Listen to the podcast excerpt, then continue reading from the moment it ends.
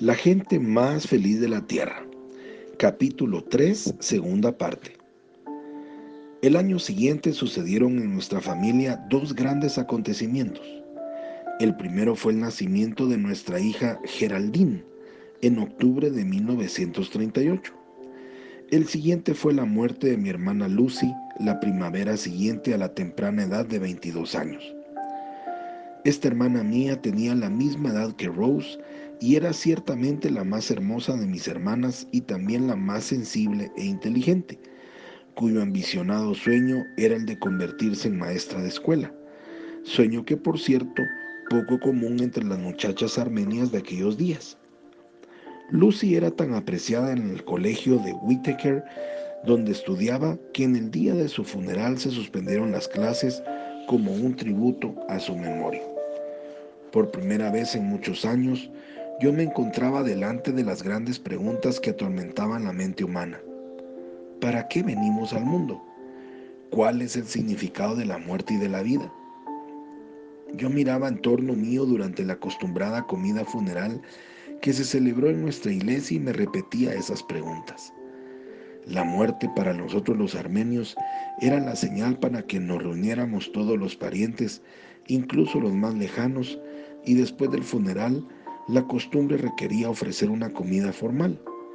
Esta era una verdadera necesidad allá en Armenia para las grandes distancias que muchos miembros tenían que recorrer para venir hasta el funeral.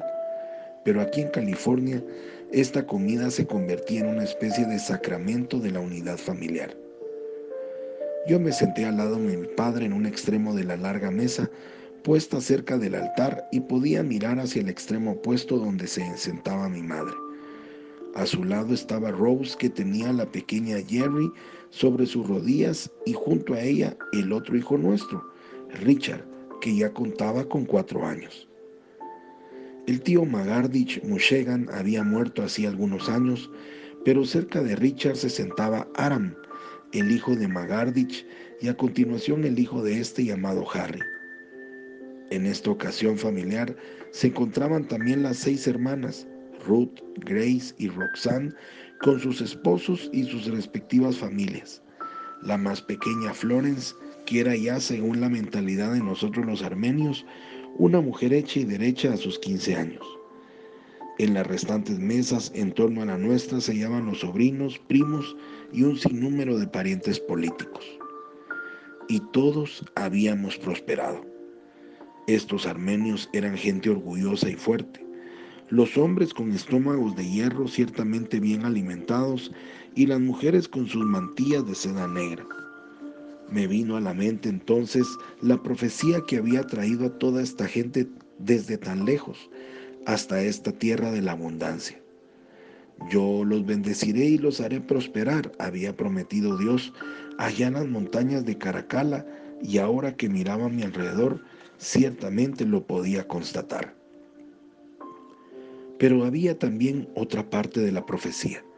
Yo haré que su descendencia sea de bendición para todas las naciones. ¿Estábamos haciendo que esta parte de la profecía se llevase también a cabo? ¿Éramos una bendición para otras gentes? En cierto sentido, sí era así, porque toda esta gente eran buenos vecinos, excelentes trabajadores, buenos y justos patrones, pero ¿bastaba eso? No, esto no es todo, le dije a Rose mientras regresábamos a nuestra casa en Downey. Estoy convencido de que Dios nos está pidiendo que hagamos algo más por los demás. Solamente que yo no sé exactamente qué cosa debemos hacer. En los meses que siguieron comencé a prestar más atención a las personas con las cuales trabajaba todos los días y había ciertamente muchos de ellos no solamente nuestros propios vaqueros, sino también vendedores de grano, conductores de camiones, fabricantes de botellas, y en esos días hice una, un fascinante descubrimiento. Estos hombres nunca hablaban de Dios. Hubo de pasar un cierto tiempo antes de que mi mentalidad se acostumbrase a ellos, porque Dios era tan real en mi vida como lo eran Rose y mis hijos. Él formaba parte de mi existencia, todos los días y a todas horas. Es cierto que Sabía en una forma abstracta que había gente que no conocía a Dios y que en nuestra iglesia se hacían colectas que iban a parar a las islas del Pacífico o a cualquier otro de esos lugares donde habían misioneros. Pero que aquí mismo, en la ciudad de Los Ángeles, donde ciertamente había una iglesia en cada esquina, que hubiese personas maduras que no fueran creyentes, era algo que ciertamente ni siquiera se me había ocurrido pensar. Y ahora que ya lo sabía, ¿qué debía hacer yo? Una noche, mientras oraba por todo esto, una terrible escena cruzó por mi mente. El lugar era el Parque Lincoln, un espacio grande al aire libre cubierto por mucha hierba y árboles a 15 kilómetros de Downey, en donde a menudo íbamos a merendar. Un domingo por la tarde en el verano pueden reunirse allí centenares de personas sentadas en la hierba sobre mantas, pero en la escena que veía la que apareció en los ojos de mi mente estaba yo subido, no sé cómo, en una plataforma en medio de toda esa gente y les estaba hablando de Jesús. Al siguiente día, en lugar de desvanecerse después de un sueño restaurador, la ridícula idea permanecía allí como clavada. Mientras me ponía la corbata se lo mencioné a Rose. Querida, estoy imaginándome esta terrible escena donde estoy yo de pie en una plataforma hablándole a una multitud de gente. Y ella terminó la frase por mí, en el Parque Lincoln. Me dio vuelta el espejo, ocupado todavía con el nudo de la corbata. He estado pensando en esa misma cosa, dijo ella. No he conseguido alejar este pensamiento de mi mente. Me pareció una cosa tan tonta que ni quería decírtelo. Nos miramos fijamente el uno al otro en la soleada habitación sin imaginarnos siquiera lo a menudo que experimentábamos este fenómeno. Entonces nos pareció una lejana coincidencia sin motivo alguno. Tú me conoces bien, Rose. Si yo tengo que hablar a más de dos personas a la vez, me asusto de tal manera que no soy capaz de recordar cómo me llamo. Yo era un granjero, pensaba despacio, Hablaba lentamente. Sabía que jamás podría traducir en palabras lo que Jesús significaba para mí. Fue Rose quien no dejó pasar la idea. Recuerda, estábamos pidiéndole a Dios que nos comunicase lo que teníamos que hacer. ¿Y si esto fuera una respuesta? De otra manera, ¿cómo se nos habría ocurrido a los dos a la vez una idea tan extraña? Bueno, al principio comprobé que según los reglamentos de la ciudad, para alivio mío, el Parque Lincoln estaba reservado para recreo público, no para uso privado, por importante que fuese. Pero Rose, investigando por cuenta propia, descubrió un lote vacío al cruzar la calle, desde donde se veía el parque perfectamente.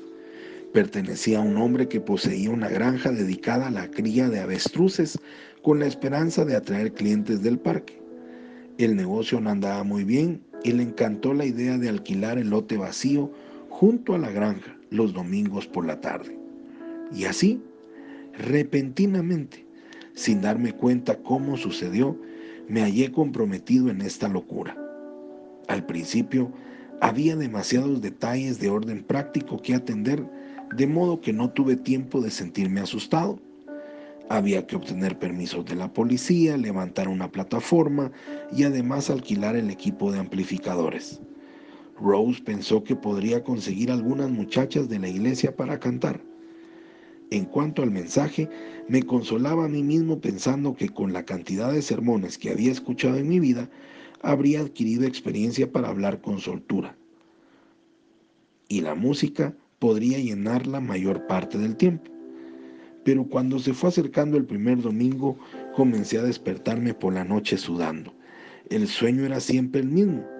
Yo estaba de pie en una plataforma ridículamente alta, gritando y agitando los brazos mientras, mirándome con horror, estaba frente a mí un compañero con quien había estado tratando de negocios aquel día. Supóngase que esto sucediera realmente. Supóngase que algún comprador o vendedor estuviera realmente en el parque. ¿Qué pensaría? Ahí estaba yo, un próspero hombre de negocios que comenzaba a alcanzar una buena reputación por mi sano juicio. ¿Qué sucedería si corriese la voz de que yo era una especie de fanático religioso? Esto podría arruinar no solo mi nombre, sino también todo lo que mi padre había construido con tanto esfuerzo. Comentario personal. Es muy importante esta última lectura. Tiene dos principios básicos de nuestra organización y es importante que usted lo escuche, lo analice y los tome en cuenta. Esta vez no se los voy a, a indicar. Encuéntrelo usted. Soy Pablo Zárate y le deseo un día lleno de bendiciones. Hasta mañana.